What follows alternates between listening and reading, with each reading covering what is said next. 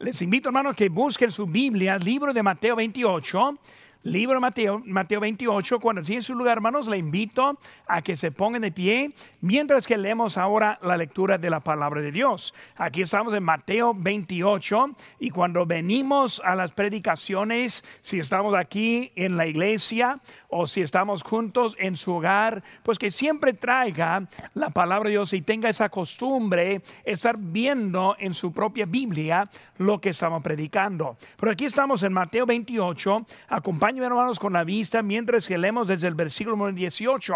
Mateo 28 y 18 dice, y Jesús se acercó, les habló diciendo, Toda potestad me es dada en el cielo y en la tierra.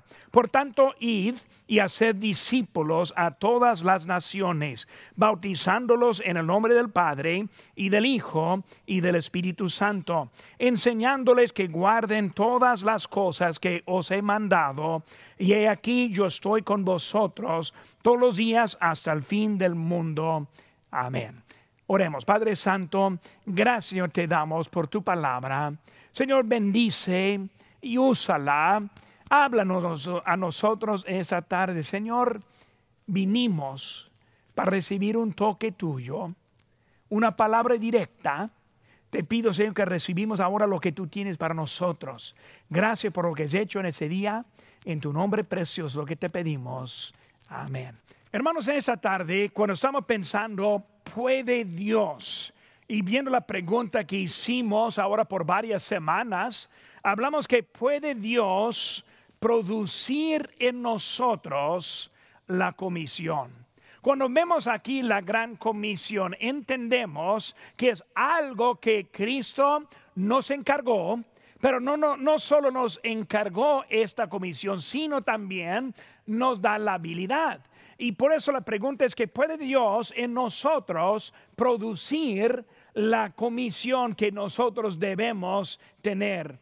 Vemos los discípulos. Los discípulos eran los preparados. Y hay que recordar cómo fueron llamados, cómo que fueron puestos en su lugar, cómo siguieron a Cristo. Vemos que ellos eran los que estaban escuchando y aprendiendo. Ellos también eran los que vieron los milagros hasta que participaron en algunos de los milagros. Ellos beneficiaron cuando en la alimentación de cinco mil, no solo comió la gente, sino ellos también pudieron comer igual como ellos. Los discípulos fueron los instruidos. Y cuando vemos después de la ascensión, son estos mismos varones que ahora van a salir y empezar a predicar, en Jerusalén, salir en otras partes, como vimos en Antioquía, y luego apóstol Pablo hasta en otros lugares, y así se inició la obra de la gran comisión. Jesús también él les envió para poner en práctica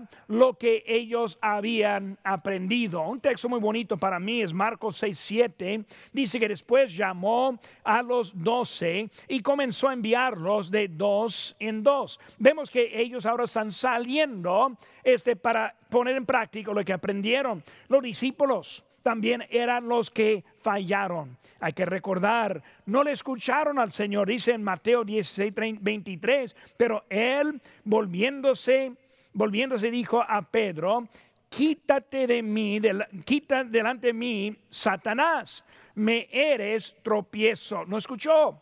Pedro, te estoy hablando, pero no escuchas.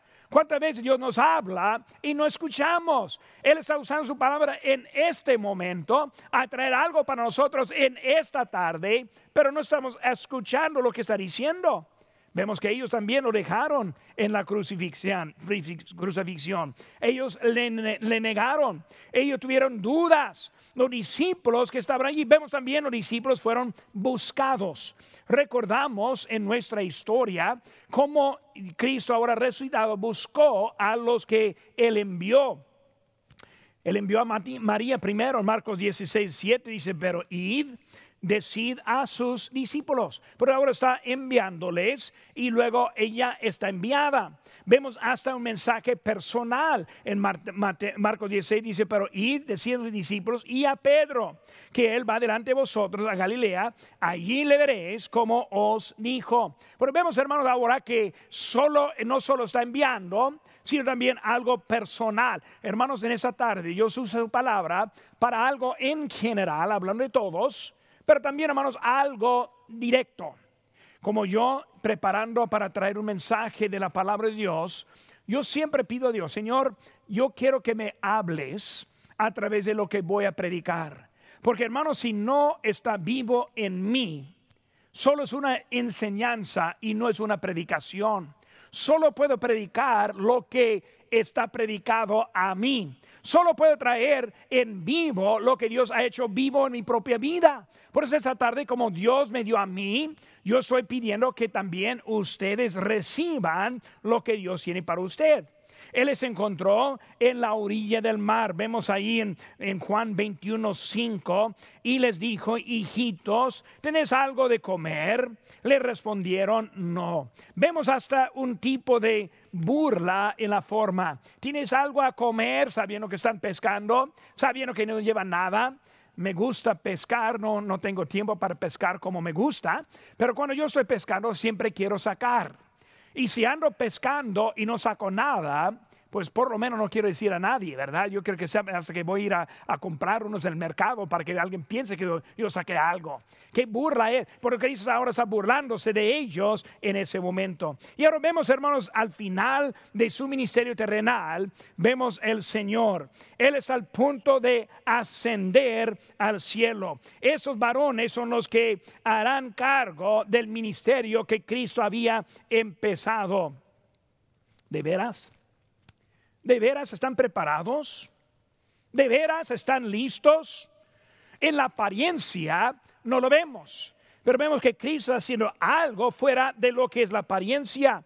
Hermanos, la comisión que vemos aquí es conocida como la gran comisión. Y la gran comisión está no solo para los discípulos que estaban aquí presentes, sino también versículo 20 enseñándoles que guarden estas cosas que os he mandado y aquí yo estoy con vosotros. ¿Qué dice ahora? Todos los días, ¿hasta cuándo? Hasta el fin del mundo. Todavía no ha llegado el fin. ¿De veras? ¿De veras estamos preparados? ¿De veras estamos listos? ¿De veras somos los escogidos de Dios? Vamos a ver un poco, hermano, acerca de eh, este de puede Dios. Puede Dios cumplir en la comisión nuestra vida. Primera cosa, hermanos, vemos es el regreso. Aquí en capítulo 28, versículo 9, vemos que dice, aquí Jesús les salió al encuentro diciendo, salve. Y ellas, acercándose, abrazaron sus pies y le adoraron. Vemos la primera cosa, su apariencia. Él resucitó, como dijo, por eso está llegando ahí su regreso. Él ahora está diciendo, y vemos ahora el regreso como dijo, algo seguro, algo con poder, algo con autoridad. Vemos, hermanos, que fue el Cordero inmolado y ahora es Cristo el glorificado. Imagínense, hermanos, ellos caminaron por tres años y medio a Cristo en este mundo como el Cordero. Sufrió rechazo, sufrió persecución y ahora Él hasta la cruz fue, pero ahora vemos a otro Cristo, quien es el Cristo ya glorificado. Muy interesante, hermano, lo que vemos en eso. Dice en Juan capítulo 3, digo, perdón, Juan capítulo 12, versículo 23. Dice que Jesús le respondió diciendo, ha llegado la hora para que el Hijo del Hombre sea glorificado. Entiendo lo que está diciendo, hermanos. Cristo ahora está diciendo, ha llegado la hora en que el Hijo del Hombre sea glorificado. Ahora, todavía no ha llegado la crucifixión. No ha llegado los azotes. No ha llegado todo lo que pasó en esa noche. Él está hablando de la glorificación, pero hubo algo entre el día que ahora está listo para ascender y en ese momento está hablando. Todos queremos la parte glorificada. Todos queremos la parte de bendiciones, pero Cristo hablando de algo que sabía él, que para llegar a la parte de glorificación se requiso la parte de sufrimiento. Para llegar a la, a la resurrección hay que pasar por la crucifixión. Para llegar al momento de que está listo para ir al cielo, tuvo que primero llegar a la tumba. Por eso vemos que ahora está Cristo hablando de ese momento. Cristo es glorificado. Hermanos cristianos, todos queremos las bendiciones. Hay promesas y promesas de las bendiciones. Y siempre estamos rápidos para hablar de esos. Me, sorprendo tantas veces que prendo mensajes de otros que hablan de puras bendiciones, pero no hablan mucho de cómo llegar a esas bendiciones. Quieren hablar de pura resurrección, pero no hablan de cómo llegó a la resurrección. Pues vemos, hermano, la vida, Dios tiene mucho para nosotros, pero hay un proceso para tenerlo. Queremos las bendiciones, pero muchas veces las queremos sin el proceso. Este tiempo de pandemia, tiempo de cuarentena, tiempo de falta, tiempo de queriendo trabajar, pero no podemos. Estamos llegando a un tiempo que difícil, pero hermanos, es un proceso que Dios ha puesto en nuestra vida. Vemos, hermanos, aquí en 2 Timoteo 3:12 dice que todos los que quieren vivir piadosamente en Cristo Jesús padecerán persecución. ¿No entiendo lo que está diciendo? ¿Quiere vivir recto? ¿Quiere vivir bien? ¿Quiere tener bendiciones en la vida? Y si es un creyente en Cristo, dice, pues claro que sí, dice, sufrirán persecución. O sea, van a pasar tiempos como este tiempo va a estar faltas como en este momento. Vemos que es el proceso para llegar a eso. Por eso, ¿puede Dios producir en mí la habilidad de hacer la comisión? O sea, ¿puede Dios hacer en mí la habilidad de servirle a Él, hermanos? Para poder servirle a Él requiere dificultades, requiere persecución, requiere las cosas contrario. Ya lo hemos visto en muchas semanas ahora, hasta vientos contrarios, hasta tormentas, hasta muchas cosas siempre estorbando lo que Dios está diciendo que hagamos. Dios nos está enviando, pero está poniendo algo para hacer algo nuevo en esta vida. Es lo que estamos hablando en ese momento. Vemos, hermanos, que eh, es un proceso. Por eso está regresando su apariencia. Segunda cosa, el abandono ninguno de los discípulos eran presentes a la crucifixión menos Juan. Ninguno estuvo esperando la resurrección. Él resucitó solito. Un abandono que estaba allí. Hermano, la predicación del Señor no fueron entendidas. Muchas veces así me siento yo. Yo estoy predicando y pensando que estoy relatando bien, pensando que están captando y, de repente sale algo que totalmente fuera.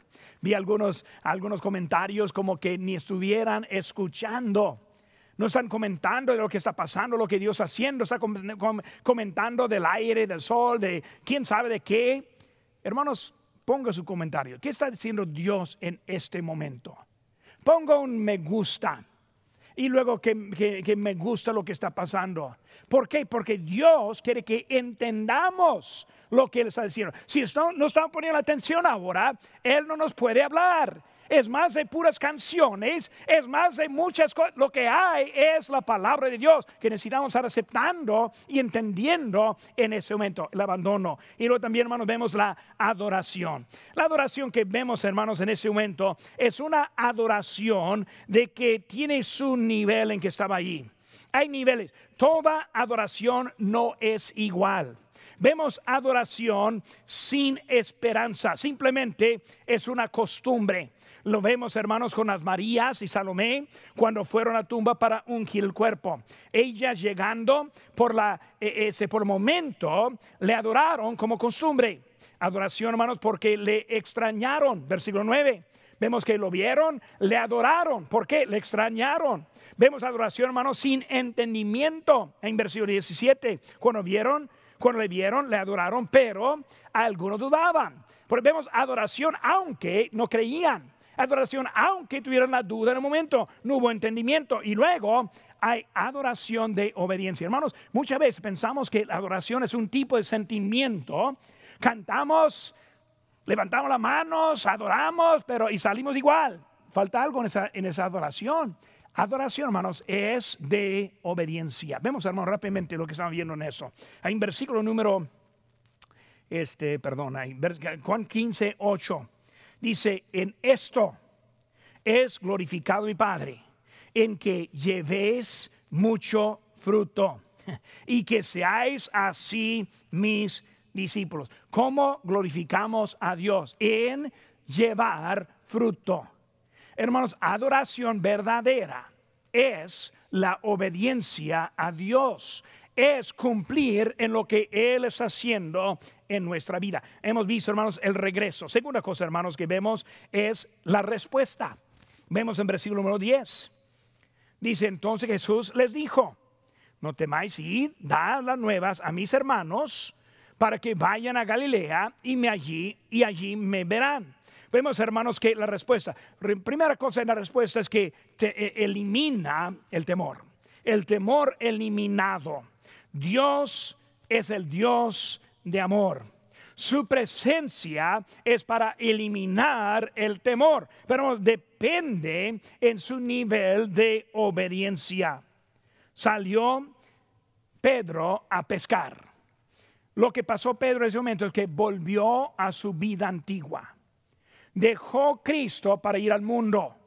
Y cuando vemos de él, él tuvo vergüenza cuando vino el Señor a ver a él. Por eso, hermanos, vemos que Cristo ahora, Cristo le buscó precisamente y vemos su misericordia con él. Vemos, hermanos, su presencia es una presencia para eliminar el temor. Se elimina el temor cuando somos obedientes. Dice el apóstol Pablo, conociendo el temor de Dios persuadimos a los hombres. Por eso Pablo entendió que hay que obedecer para que no tengan, no tuvieran ese temor. Hermanos, Dios es e, en, ese universo, el kit del temor y nos deja la paz. Dice Juan 14, 27, la paz os dejo, mi paz os doy. No, no, yo no os la doy como el mundo la da. No se turbe vuestro corazón ni tenga miedo. Por eso, hermanos, el temor eliminado. Segunda cosa, hermanos, produce esperanza. Produce esperanza. La respuesta, Él habla quitando el temor y ahora Él, él habla dando la esperanza. ¿Qué es, ¿Qué es la esperanza, hermanos? El Señor crucificado vive. El que fue quitada la vida, la volvió a tomar. El quien fue vencido salió victoriosamente. Ahora vemos que ahora Él está mostrando, el Señor vive. Vemos, hermanos, les envió las noticias de la Biblia. Dad las nuevas a mis hermanos. Ahora, hermanos, piensen eso. Cuando habla de las nuevas, os doy nuevas de gran gozo. ¿Cuándo? En el nacimiento de Cristo. Vemos las nuevas en su nacimiento y ahora vemos las nuevas en su resurrección.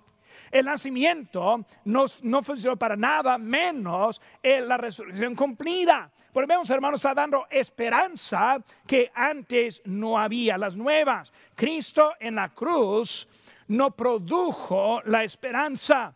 Mucho del mundo adora a Jesús en la cruz, sin ofender a nadie se llama crucifijo.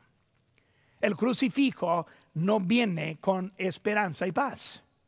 El crucifijo muestra el sacrificio, el sufrimiento, pero esa cruz vacía, hermanos, es lo que produce la esperanza en nuestra vida. Él ahora vive. También ahora que no crucificado, sino ahora resucitado, nuestro Señor. Esperanza la esperanza viene con la tumba vacía. Por hermanos, este produce esperanza, el temor eliminado y luego da enseñanza. Da enseñanza. Vemos ahora que está llegando Cristo y Él ahora está dando una respuesta, eliminando el temor, dándoles esperanza y ahora una enseñanza. ¿Cuál era esa? Para que vayan a Galileo. Vemos, hermanos, el lugar indicado. Quiero, hermanos, yo queremos tener cuidado en que estamos en el lugar indicado. En este mundo hoy en día, muchos cristianos no ven la importancia de la iglesia. Están perdiendo el lugar indicado. Gracias a Dios, desde que yo he sido salvo, siempre he estado en su iglesia local el lugar indicado por el Señor para mi vida. En unas pocas semanas más, hermanos, vamos a estar volviendo a esta propiedad. Hermano, no deje, no deje congregarse como algunos tienen por costumbre. Eh, debemos estar aquí en su lugar, el lugar indicado. Es algo importante que Dios tiene para nuestra vida. Instrucciones para aquellos hombres que estén en ese lugar. El lugar de eso, hermanos, es una compromesa. Dice, allí me verán. Hermanos, hay que entender que Dios quiere que le veamos. Y es cierto en las devociones en la casa, en las oraciones, Dios sí aparece. Es cierto. Es cierto, hermanos, que hasta en la carretera manejando, citando escritura, que Dios ahí está hablando. Pero hermanos, es cierto que aquí en su casa Dios habla. Este momento, yo siento la presencia de Dios, aunque no estamos en el mismo lugar. Es la manera que Dios nos quiere hablar. Gracias a Dios por lo que Él ha hecho por nosotros. Gracias a Dios por lo que está haciendo nuestra presencia. Dice hermanos que Él no está buscándonos, pero y decir discípulos y a Pedro, Él está hablando delante de nosotros ese día, su regreso. La respuesta, número tres, hermanos, la reacción. La reacción encontramos en versículo 11. Dice aquí, mientras ellas iban, y aquí unos de la guardia fueron a la ciudad. Ahora, vemos dos cosas, hermano. Primero vemos los soldados, los soldados. Los soldados, hermanos, ahí en versículo 4 sabían la verdad. Dice ahí, de miedo, digo, y de miedo de los de, digo, y de miedo de él, los guardas temblaron. ¿Saben qué, hermanos? Los guardas, los guardias sabían ellos sabían la verdad, pero ellos eran testigos de la resurrección. Ellos vieron el poder y la, la autoridad. Ellos vieron algo muy grande en ese día, pero vemos en nuestro texto ahora que recibieron dinero para negar lo que ellos vieron. Muchas veces, hermanos, hay gente que recibe cosas del mundo para dejar y negar su fe en Cristo. Cuidado, hermanos, que no usemos pretextos, dejando al lado lo que Dios nos ha hecho. Es lo que pasó con la guardia. Ellos dejando al lado lo que Dios les había ellos escogieron dinero sobre la salvación. Segunda cosa que vemos, son los sacerdotes. Ahora, los sacerdotes engañaron de decisión. Hermanos, la religión tiene la misma palabra, la misma Biblia, pero hay algunos que tuercen la palabra de propósito y producen engaño en la vida de muchos. Hay muchos engañados por la religión viendo lo que hay en la Biblia. Así fueron los sacerdotes. Ahora, la guardia, los soldados, escogieron. Ahora, los sacerdotes ahora están de propósito engañando. Sabían lo que pasó con los soldados, sabían lo que pasó con Cristo, pero ellos ahora son la parte engañando. Ellos, hermanos, este, eh, la Biblia está muy clara con lo que dice. No más escuche un momento ahora en unos textos. Dice, yo soy Jehová tu Dios. Dice, no tendrás dioses ajenos delante de mí. Hermanos, hay un solo Dios, Dios Jehová, no viene por otro nombre. Por eso, hermanos, hay muchos que adoran otros dioses. Están dejando lo que dice, negando lo que dice la Biblia. En Éxodo 24, no te harás imagen ni ninguna semejanza de lo que está arriba en los cielos, lo que debajo en la tierra, ni las aguas debajo de la tierra. Vemos, hermanos, que un solo Dios. No hagamos imágenes, no hagamos ídolos Vemos al mundo lleno de otros dioses e ídolos. Versículo 5, no te inclinarás a ellas ni las honrarás. ¿Cuántas veces he visto gente arrodillada dando honor a una imagen? Hermanos, Dios no está en esa imagen. Dice la Biblia, hermanos, aquí en nuestro texto de, Juan capítulo 4, Dios es espíritu y los que le adoran en espíritu y en verdad es necesario que adoran. Hermanos, hay mucho engaño, mucho engaño, mucho de propósito, engañando a la gente, cegando como el Dios de este siglo, Satanás, está en la mano de ellos. Hermanos, Cristo es el resucitado el resultado. Ellos, hermanos, este, pagan para mantener su propia posición. Luego vemos, hermanos, seguidores. Los seguidores, ellos fueron al lugar ordenado. Los seguidores van al lugar que quieren estar, la iglesia. Me, escribe, me habla cada semana, hermanos, hermano, ya no aguanto esto. Hermano, extraño eso mi hermano Sánchez la semana antepasada diciéndome, uff, ya no aguanto esta separación. Eso es indicado de un creyente verdadero. Uno que dice, ah, ni modo, ah, estoy bien, no necesito nada de aquí. Eso está indicando otra cosa. El seguidor va al lugar indicado, ordenado. Seguidores escuchen su voz.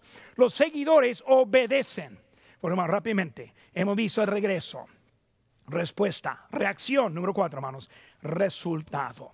¿Cuál fue el resultado. Vemos, hermano, versículo 16. Pero los once discípulos se fueron a Galilea, al monte donde Jesús les había ordenado. Vemos, hermanos, la separación.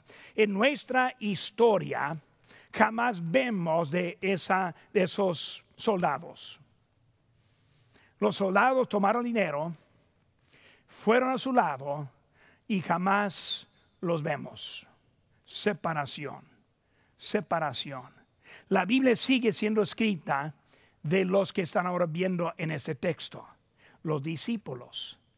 Hermanos, cuando escoge el lado del mundo, está fuera de la historia, está perdido, va a estar condenado al final de este mundo.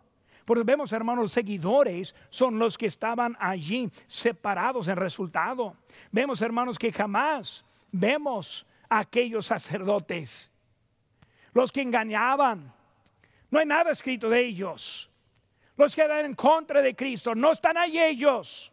Los que están tomando comentarios malos acerca de nosotros. Lo que está pasando, su historia se acaba, ya no va a estar. Cristo ahora está viendo la separación. Nuestra historia, hermanos, Vemos ahora en nuestra historia, vemos que solo los seguidores de Cristo, su misión. Vemos, hermanos, también la obediencia y la adoración, sumisos. Señor, aquí estoy. Háblame, úsame. Amigo en esta tarde que todavía no tiene Cristo en su corazón, necesito actitud de sumisión Ahorita le voy a dar una oportunidad recibir a Cristo como su Salvador. Necesita una actitud sumisa. ¿Para qué? Para que sea salvo de su maldad. Porque vemos, hermanos, la sumisión y último, vemos la salvación. Salvación. Esta se llama la gran comisión. ¿Qué es la gran comisión? Salvación el mensaje al mundo. Cristo salva, Él murió por ti, resucitó y ahora vive el cielo. Quiere salvarnos. La salvación de nuestro Señor. Gran comisión. Salvación extendida, no solo a los judíos, sino también los gentiles, también a los mexicanos, salvadoreños, americanos, él está ahora para salvar a este mundo. Salvación personal. Amigo mío, si todavía no tiene Cristo en su corazón, ¿por qué está esperando? Él le ama y le quiere salvar. Creyente en Cristo, obedece. Siga adelante. Dejen que Dios produzca en usted la habilidad de hacer la comisión.